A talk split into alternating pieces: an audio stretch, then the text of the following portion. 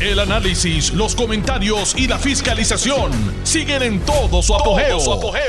Le estás dando play al podcast de Noti1630, Sin Ataduras, con la licenciada Zulma Rosario. Aquí estoy, jueves 21 de enero del 2021. Me gusta este número, 21 de enero de 2021. Es un número extraordinario, mi número favorito. El de Clemente también, casualmente. Les habla Zulma Rosario. Eh, gracias Carmen por siempre tener ese detallazo de recordarle al público que te sigue, que yo sé que es numerosísimo, que yo, que yo entro al aire a las 4 de la tarde. Estoy en tu ciudad natal, Mayagüez. Mayagüez, la ciudad de las aguas puras, me está recibiendo en este estudio extraordinario en el que me acompaña mi amigo Alejo Rodríguez. Alejo me quiere mucho, me quiere mucho, mucho. Porque cuando ocurren los bubus, cuando ocurren esos glitches en el aire, él se las ingenia para buscar la forma de corregirlo. Así que muchas gracias, Alejo. Ahí está haciéndome muecas y señas, pero él sabe que le he tomado un cariño muy grande a él, a Ana Vializ, a David Pérez, que anda por ahí, un colorado que toca trombón, y a nuestro amigo Feliu. Gracias por, darme el apoyo para poder transmitir este programa desde la ciudad de las aguas puras y cerquita de mi paraíso. Eh, me gustaría comenzar la tarde de hoy con la lectura de, una, de unas expresiones que hizo Mercedes Rodríguez, la psicóloga clínica y que es talento de Noti1 los domingos a las 9 de la mañana, que me parece que debemos escuchar y debemos analizar. Son importantes. Dice así, ponerle los micrófonos en la boca al agresor es potenciar su voz, sus argumentos, es amplificar su perspectiva de género violenta y controladora, es darle escenario y público para protagonizar como si fuese un artista, un héroe es reproducir más violencia. Insistir en que el criminal pida perdón y celebrarlo cuando lo hace es una manera de minimizar la gravedad de lo ocurrido. Trivializar las consecuencias y alimentar la idea de que se puede matar a una persona que fue tu pareja y madre de tus hijas. Pedir perdón y seguir para adelante. Vaya, así se resuelve todo, ¿verdad? Así de fácil. Una sociedad que sigue dándole tanto poder al agresor aún después de matar a su víctima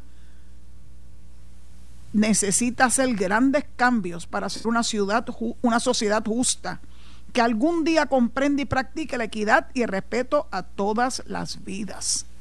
Palabras con luz de Mercedes Rodríguez, a quien admiro muchísimo eh, y que de vez en cuando puede escuchar los domingos a través de las ondas de Noti1 en su programa eh, de las 9 de la mañana, donde da muy sabios consejos. Se los recomiendo. De verdad, la, programación de Noti1 está fuera de liga. Eh, eh, es impresionante eh, el número de talentos que tiene. No, no me incluyan a mí, yo no, a mí me gusta dármelo a mí misma, pero sí me encanta estar rodeada de todos estos talentos. para mí es una gran experiencia y un aprendizaje tremendo. Bueno, luego de que compartiera con ustedes las palabras con luz de Mercedes Rodríguez, y que debemos siempre grabarnos en la mente porque hace mucho tiempo yo estoy observando que algunos medios, eh, no sé si es por rating o por lo que sea, eh, van y buscan al victimario o a la familia del victimario para darle como un espacio para que tengan, le tengan pena o que el público los escuche. Eh, una táctica muy, muy buena para el victimario, pero muy mala para la víctima, especialmente si la víctima ha muerto y no se puede defender. Pedir perdón eh, eh, es algo que los seres humanos debemos siempre hacer cuando cometemos algo, ¿verdad? En contra de otro. Pero pedir perdón cuando tú has asesinado a una persona, eso se lo dices al juez. Cuando te pares frente a él, entonces tú vienes y le dices, señor juez, estoy arrepentido de lo que hice. Y más vale que estés arrepentido de verdad, pues los jueces tienen ese, ese don. Por eso es que ser juez no es fácil. Eh, ese don para poder ver si lo que tú estás diciendo, ese diminor tuyo demuestra lo que dice en tu boca y tus palabras. Porque tú puedes decir cualquier cosa. y decirlo hasta automáticamente y no necesariamente poder reflejar que es algo que tú sientes de verdad, desde tu corazón. Así que el perdón se lo piden delante al juez. Y claro, se lo piden siempre a Dios todos los días, a todas horas. Porque ese es el, último juzgador nuestro de nuestras acciones. Así que vamos a no estar dándole tanta pauta a estos criminales. Eh, me preocupa, lo he, lo he, venido viendo hace muchos años. Y yo digo, ¿pero qué es esto? Claro, algunos de ellos están tan mal de la cabeza que con tal tener sus 15 minutos de fama hacen cualquier barbaridad y después se sienten lo más felices. ¿Viste? Tengo una primera plana, salí por la televisión, salí por la radio. Porque estas mentes que están, ¿verdad? Bien mal, lo que les gusta es, que son egocéntricos. No voy a hablar de Trump ahora, voy a hablar de las mentes criminales egocéntricas, que son muchos, porque quieren que el, el limelight, el foco de la atención esté en ellos. Porque le brinda placer, igual que comprar con dinero a manos llenas, prendas y carros y casas y ufanarse de ellos, este, cuando muchas veces ese, ese dinero es mal habido. Pero como también te dicen, pues como yo me voy a morir, de algo me voy a morir, pues mejor lo bailado nadie me lo quita. Y dis que disfrutan el producto de sus fechorías. Así que nada, hoy, ese fue el, primer cantacito de la tarde de hoy. Eh, al que le caiga el sello que se lo ponga. Y vamos a no estar dándole pauta a eso sin vergüenza. Quiero comenzar eh, a abordar la presidencia de Trump, Trump. ¡Ay, Dios mío! La presidencia de Biden, que apenas tiene 24 horas, un poquito más de 24 horas, y se sentó en el Salón Oval, ¿verdad? Eh, y dijo algo sobre la famosa carta que le dejó Trump en el escritorio. Pero sabe una cosa, no quiso revelar su contenido. Muy bien, es algo, es algo muy personal, pero dijo que fue algo bonito, así que pues ojalá que así, así haya sido. Pues mira, las primeras órdenes ejecutivas del presidente Biden han dado en el clavo en muchos issues sumamente importantes para la nación. Lo primero, y ya lo viene haciendo hace varios días, incluso antes de juramentar, darle su lugar, darle la importancia a la batalla contra el COVID-19. Entonces, dio una, la primera orden.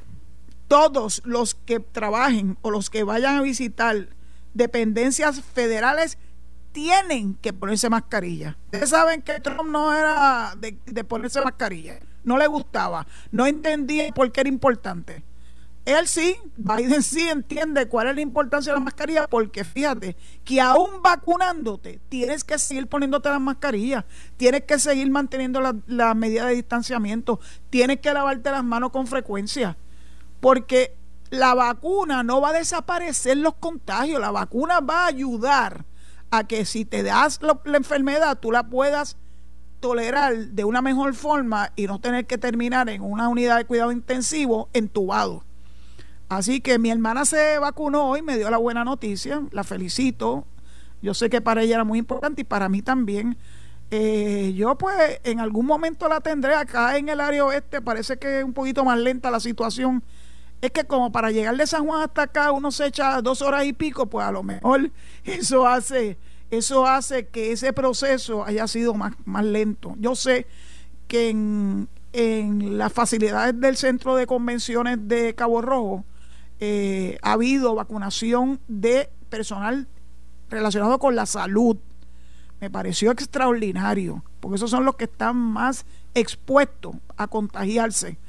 Pero todavía no llega de forma, ¿verdad?, de, de, de que haya mucha disponibilidad de vacunas para el resto de la población, incluyendo, mire, yo soy de las que estoy en ese, supuestamente en esa lista, pues yo tengo 66 años, así que yo cualifico.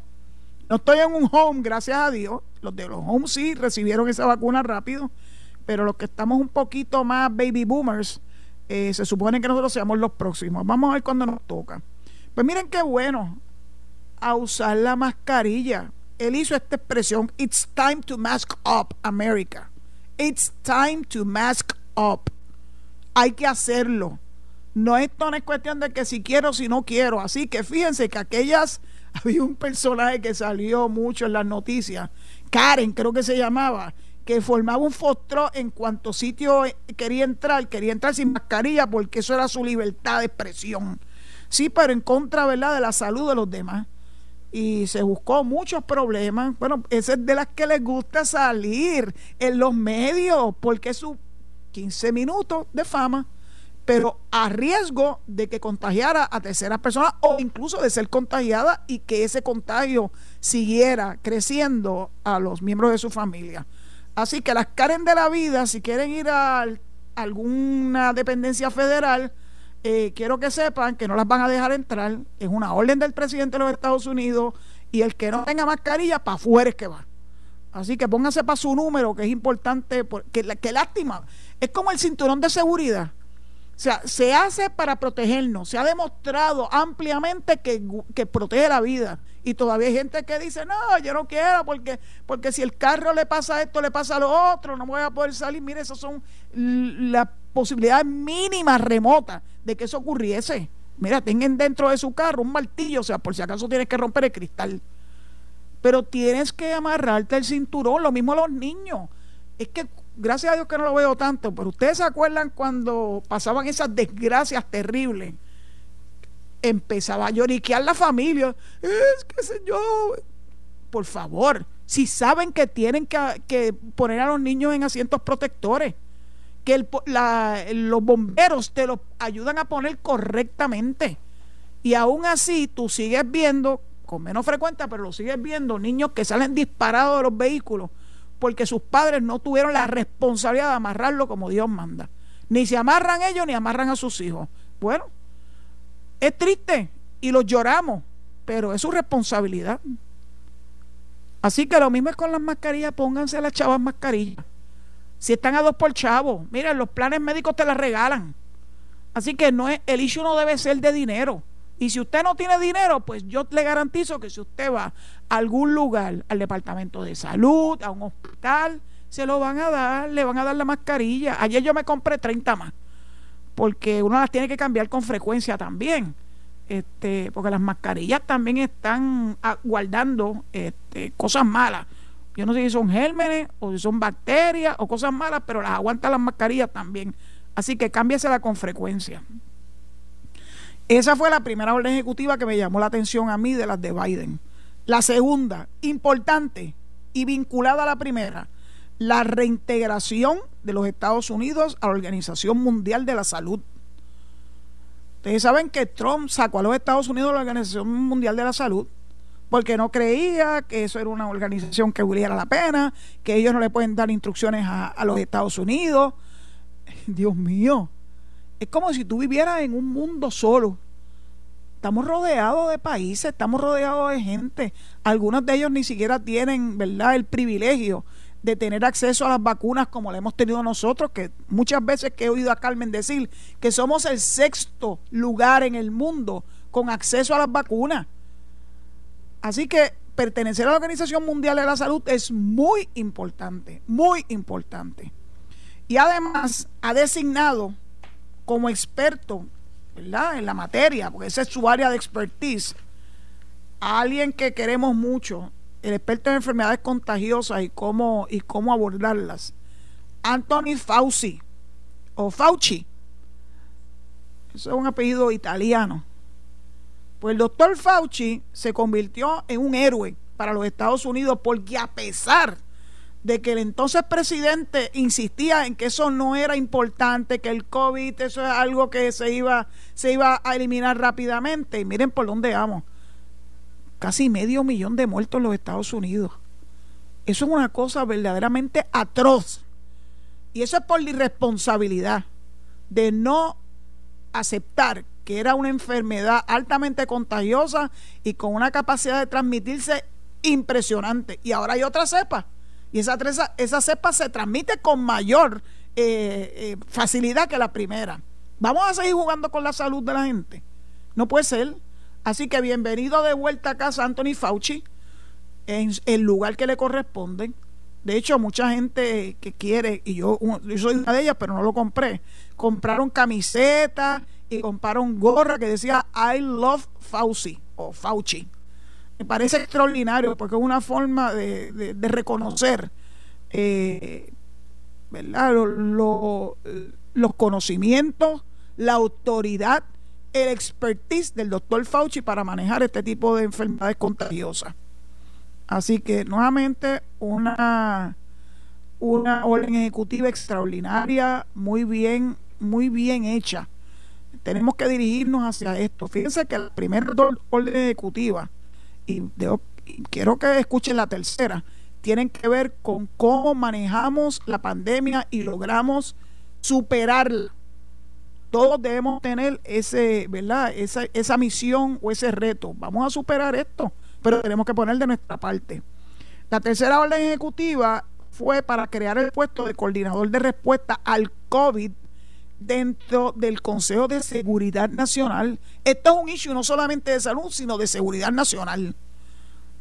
Así que el que se creara ese puesto de coordinador de respuesta al COVID dentro del Consejo de Seguridad Nacional es una movida extraordinaria y le da eh, la importancia eh, que la mismo reviste.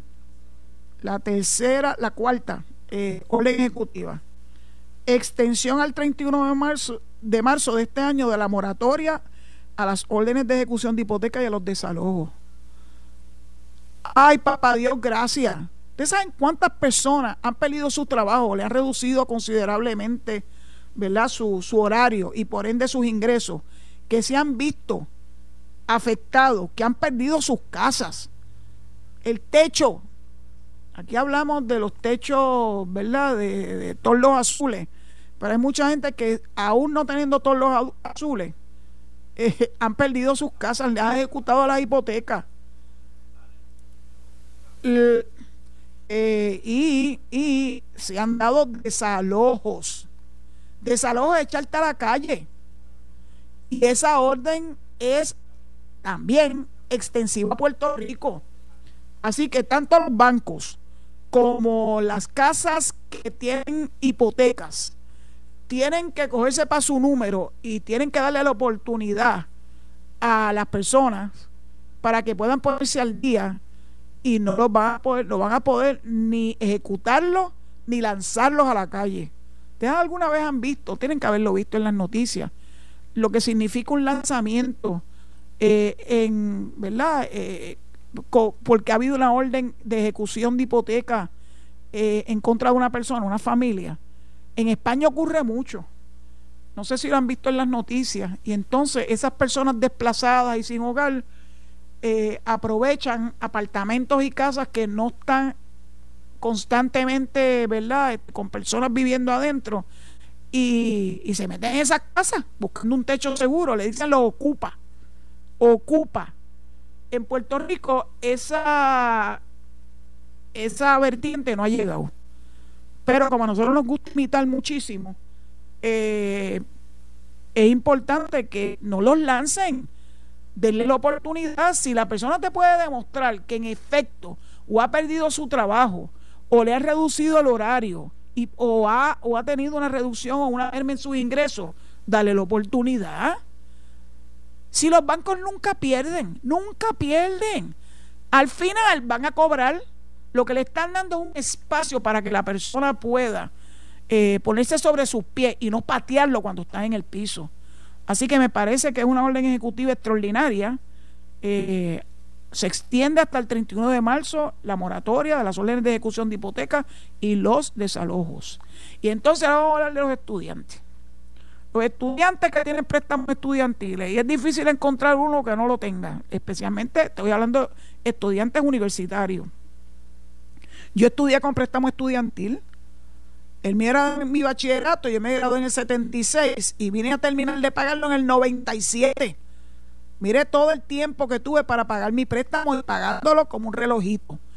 Pero aún así hay personas, hay estudiantes que una vez terminan o concluyen eh, sus estudios, muchas veces estudios de medicina, que son costosísimos, eh, se ven muy apretados con unos préstamos que tuvieron que coger para poder educarse y poder tener una mejor oportunidad de vida.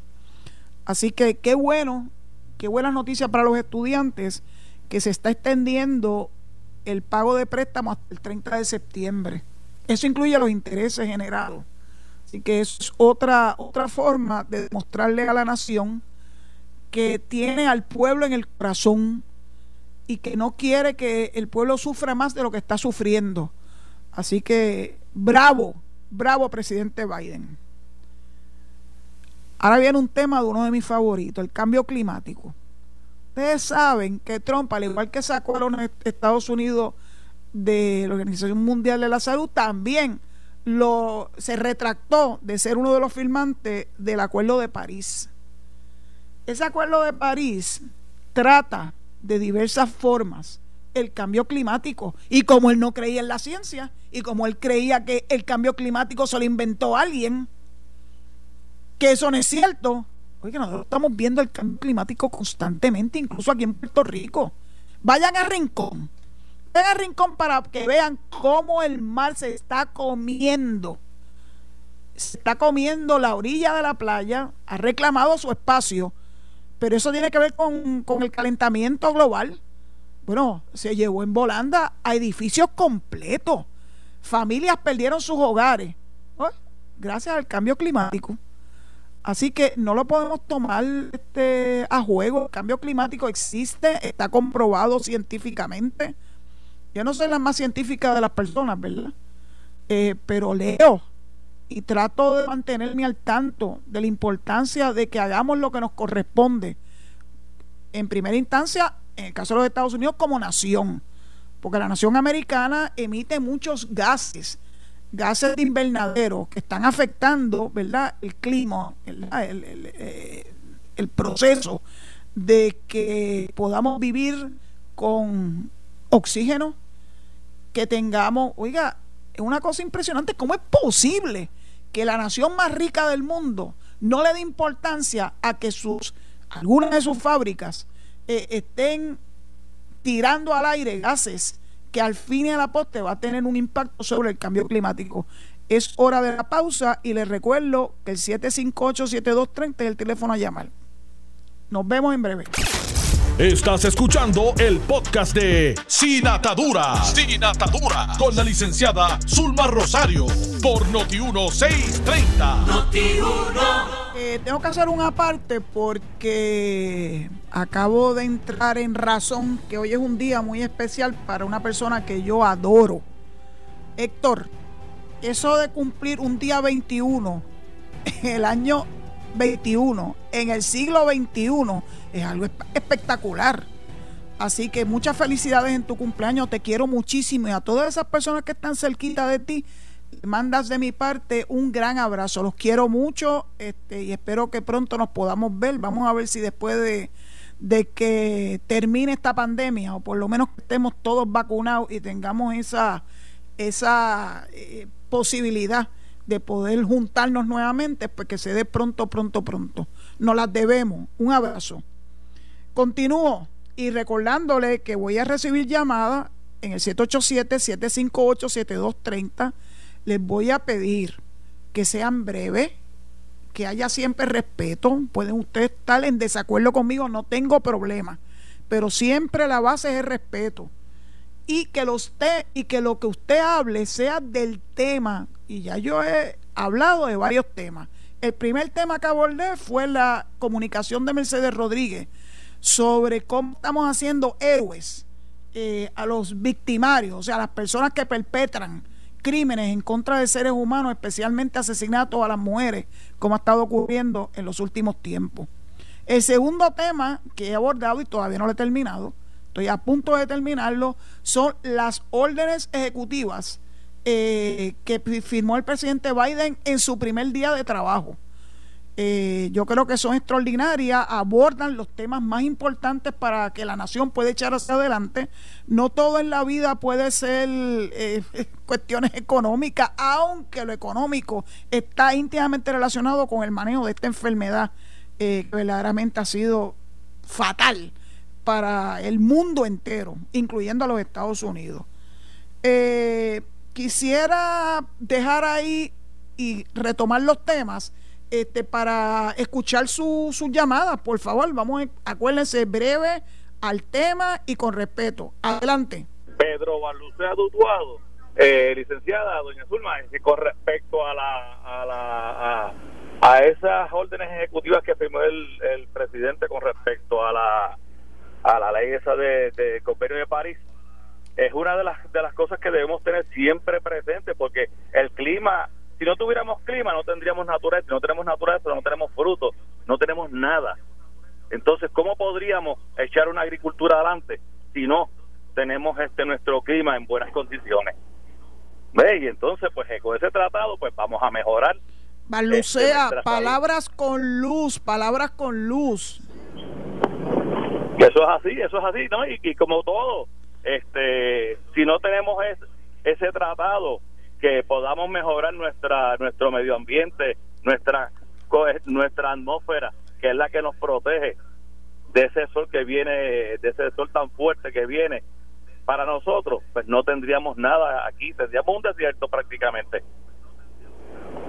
Nada, este, la, sigo Muchas gracias por su participación, Barlucea. Estoy completamente de acuerdo. Tengo que colgarle porque tengo llamadas en espera. Así que les ruego, eh, ¿verdad?, que me excuse por no poderlo seguir escuchando, pero va a haber muchas oportunidades más adelante. Muchas gracias. Próxima llamada. ¿Conmigo? ¿Conmigo? Sí, adelante. ¿Es conmigo?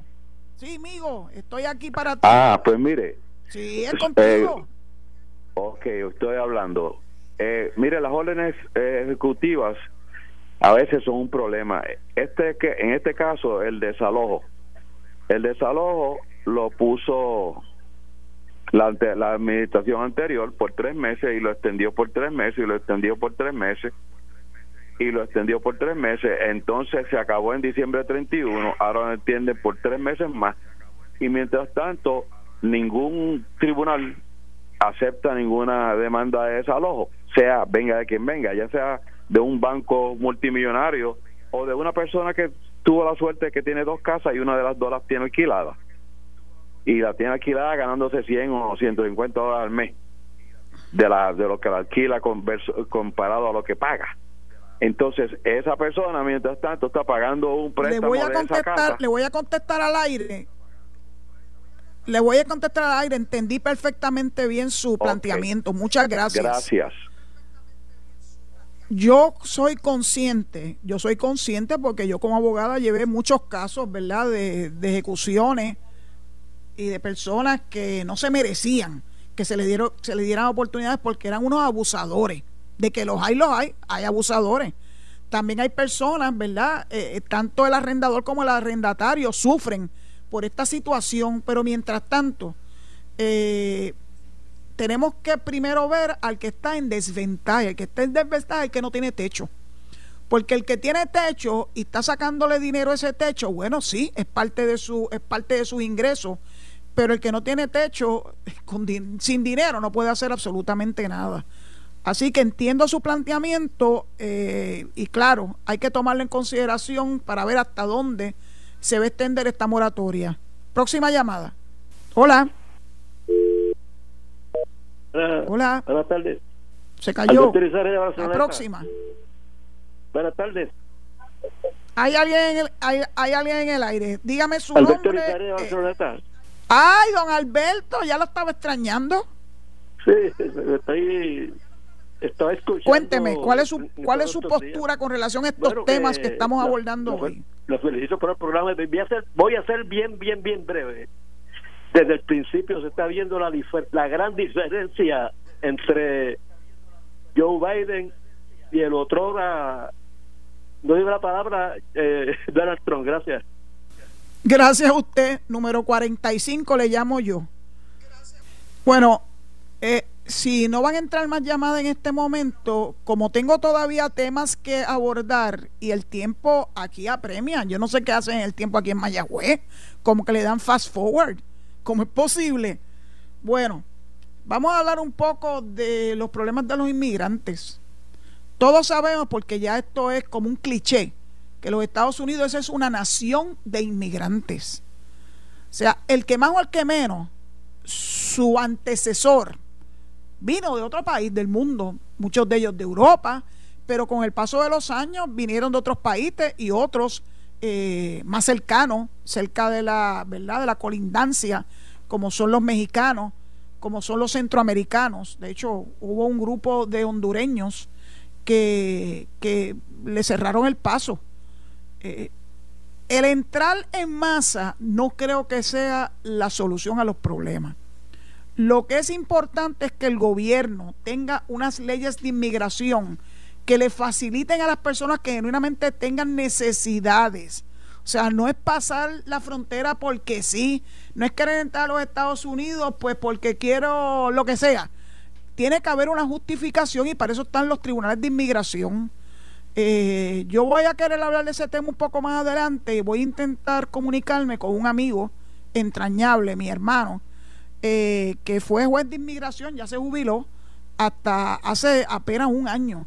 Y él puede tener muchas historias que compartirnos sobre los inmigrantes. Eh, yo sé que no les tenían mucha, mucho gusto. Bueno, yo creo que una de las cosas que hizo Biden fue paralizar la construcción de la chava, ¿verdad? Eso es el colmo. Y después quería que los países la pagaran. Por Dios lo que tiene es que regular la inmigración de una forma que no sea opresiva y definitivamente, que también es una de las, de las nuevas órdenes ejecutivas, es fortalecer el programa que se le conoce como DACA, que es los niños de los inmigrantes que se criaron en Estados Unidos. Incluso los que han nacido en Estados Unidos están siendo eh, víctimas de, sacarlo del país o, o han peor, han separado niños de sus padres. Hay que fortalecer ese programa y Biden está en esa disposición. Me parece extraordinario. Lo que procede es reevaluar el sistema de inmigración para que las personas puedan entrar legítimamente, sin tener que exponer sus vidas. Nosotros aquí en Puerto Rico conocemos de las personas que se exponen su vida. ¿Se acuerdan la famosa llora de los dominicanos? y venían, ya después venían dominicanos y cubanos y chinos. Pues porque están en una situación, algunos de ellos, no todos, en una situación verdaderamente eh, donde no pueden más, donde su vida está en riesgo, pueden ser, ¿verdad? Este, personas que por sus eh, eh, posiciones políticas lo han estado persiguiendo, o personas que se están muriendo de hambre literalmente. Las divisas que mandan las personas que entran a la nación americana, incluyendo a Puerto Rico, a países como por ejemplo la República Dominicana y otros, son el sostén de esa nación, de esas naciones, es el sostén de esas familias, son familias de verdad, de carne y hueso, que tienen necesidades genuinas. Así que la inmigración tiene que ser un proceso que tenga sensibilidad y que las leyes se cumplan, porque muchas veces, con tal de no aceptar personas, eh, hacen una tramoya este, el, ¿verdad? en inmigración que es terrible. Así que yo tengo la esperanza de que la situación de la inmigración se vaya normalizando poco a poco para que las personas que tienen el deseo de entrar a los Estados Unidos por diversas razones puedan hacerlo. Los que tienen chavos entran feliz de la vida. ¿Ustedes se han dado cuenta? Entonces los pobres, los que no tienen la capacidad económica, a eso es que lo, que lo echan a un lado. E interesantemente, esos pobres son los que recogen las frutas y los vegetales y las hortalizas en los campos que la gente no quiere recoger. Algo como nos está pasando a nosotros aquí con los famosos tomates en Santa Isabel, que se pierden, el café que se pierde porque no hay mano de obra para ir a recogerlo. Pues esos inmigrantes, que le decían wetbacks, este, son los que se echan al hombro el estar de sol a sol, recogiendo frutas y hortalizas para poder alimentar a la nación y a nosotros mismos. Así que vamos a las personas que limpian las casas. Hay gente que no pueden limpiarlo porque son muy mayores o porque sencillamente tiene la capacidad económica, ¿verdad? Para poder contratar a alguien que le limpie la casa. Si los inmigrantes no tienen acceso a este tipo de trabajo, que son los trabajos de peor paga y de peores condiciones, ¿quién lo va a hacer? Así que es injusto porque muchas veces se convierten en una nueva fórmula de esclavitud. Esclavizan a las personas que vienen, los patronos, porque saben que como están en una posición de ilegalidad en el, en el país, abusan de ello, abusan en su horario, abusan en las condiciones, abusan con los chavos Este, así que es importante que todo el aparato de inmigración se tiene que normalizar. Yo tengo la esperanza puesta en que Biden eh, pueda eh, convencer a todo el aparato de inmigración en los Estados Unidos para que pueda darse grandes cambios que es necesario. Hace mucho tiempo que es necesario grandes, grandes cambios en el sistema de inmigración. Y quiero culminar eh, con un tema importantísimo el residenciamiento de Trump. Ustedes saben que la Cámara mayoritariamente acogió artículos eh, de una especie de verdad de, acusación de, violaciones de ley que, que se le imputan al presidente, expresidente Trump. Y después que pasó el crisol de la Cámara, ahora tiene que llegar al Senado, que es el que realiza el juicio. Es importante que ese juicio se lleve a cabo, pero ¿saben una cosa? Hoy leyendo, ¿verdad? Mis fuentes de información que son fidedignas. Yo trato de conseguir fuentes de información fidedignas, porque hay muchos fake news allá afuera. Y esta es una fuente de información fidedigna, se verá si es correcta o no la apreciación que tuvo este medio para decir que ellos entienden que la razón por la cual no se ha comenzado el juicio político en contra de Trump es porque no ha conseguido abogado que lo represente.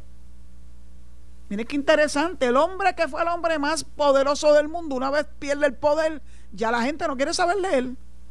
Para que ustedes vean cómo es que se bate el cobre. Tú nunca vas a ser poderoso toda la vida. Va a llegar el momento donde vas a estar en la rueda de abajo. Y claro que está en la rueda de abajo, lo único que tiene muchos millones en el bolsillo. Así que debe estar echándose fresco allá en su, en su mansión y en sus campos de golf en Florida. Pero ahora resulta que una de las razones por la cual se está dilatando eh, el que comience el juicio en el Senado, que es quien tiene la última palabra este, con relación a los artículos de residenciamiento, eh, no se pueda darle, ¿verdad? No se pueda agilizar, porque alegadamente los abogados que ha abordado eh, Trump o sus asesores no quieren coger los casos ya no es una cuestión de chavos. Miren qué interesante, porque el dinero tiene el hombre para defenderse y contratar los mejores bufetes y los mejores abogados. ¿Cuál es el issue? Que ya no tiene poder. Y cuando no se tiene poder, la gente empieza a echar, a echar para afuera, a irse, a darte de codo.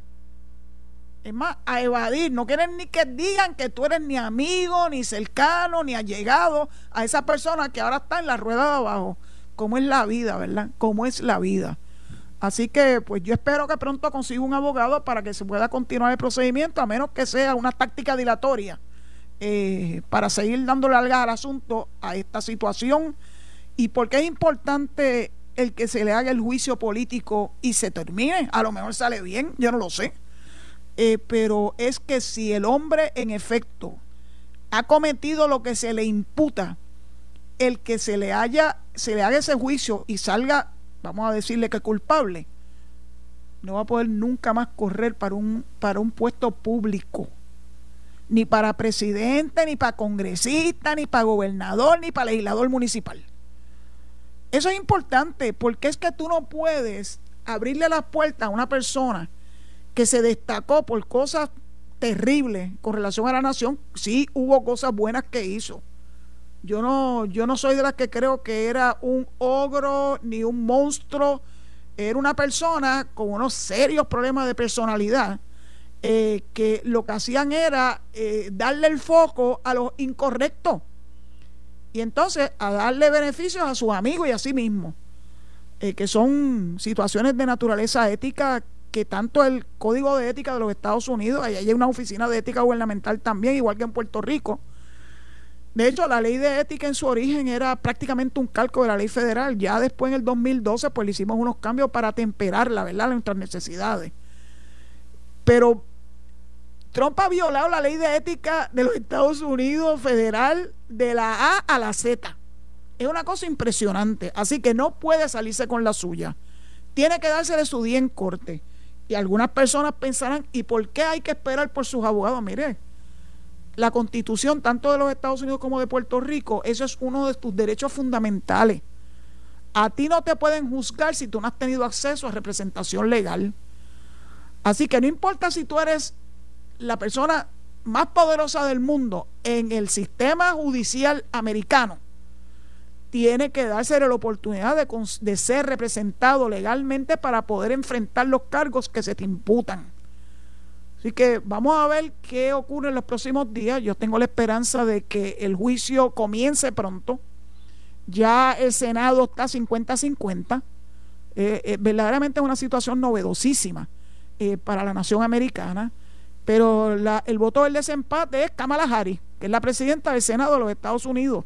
Después yo voy a explicarle cómo es que la constitución elabora esto de que tú seas vicepresidente o vicepresidenta en el caso de Kamala y a la misma vez ser presidente o presidenta del Senado, ¿verdad? El Senado de los Estados Unidos, del Senado federal.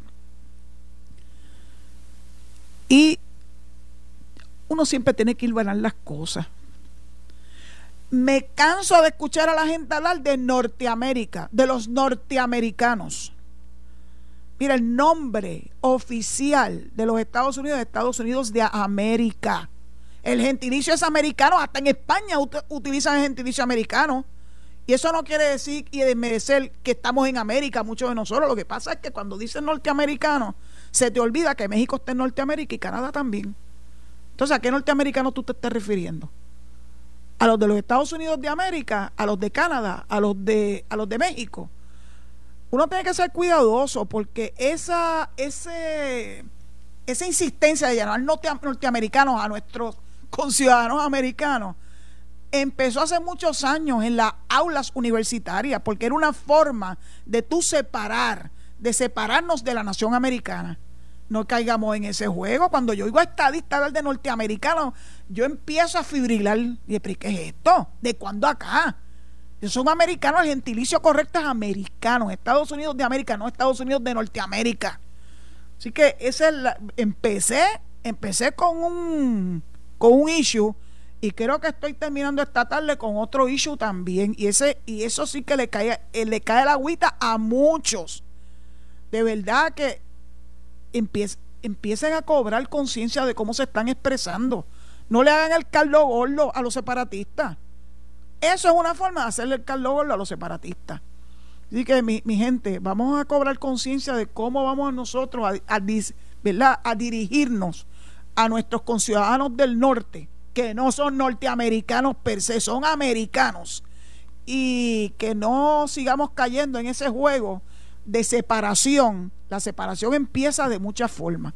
Yo recuerdo eh, cuando estaba Pedro Rosselló, que él decía que Puerto Rico no era una nación, y empezó la gente a hablar de la nación. De momento la palabra nación estaba en la boca de todo el mundo. Pero yo uso la palabra nación, pero refiriéndome a los Estados Unidos, porque esa es mi nación, Puerto Rico es mi patria. Así que había que coger el toro por los cuernos, que es una de las expresiones favoritas de mi padre, y esas cosas no se pueden pasar por alto. Estamos cayendo en una trampa. Y no podemos darnos luz. Ahora que tenemos la estadía a la vuelta de la esquina, la gente se mofa todavía. Puerto Rico, what's that? Bueno, pues desde el huracán para acá, Puerto Rico está in. Es trending topic. Y después de haber visto esa inauguración de Biden con Sonia Sotomayor, J-Lo, y ahora me enteré hoy, un poquito tarde, que hasta el collar de Cámara lo hizo una mano puertorriqueña. Mi gente, me tengo que despedir, se me acabó el tiempo, ¿cómo es posible?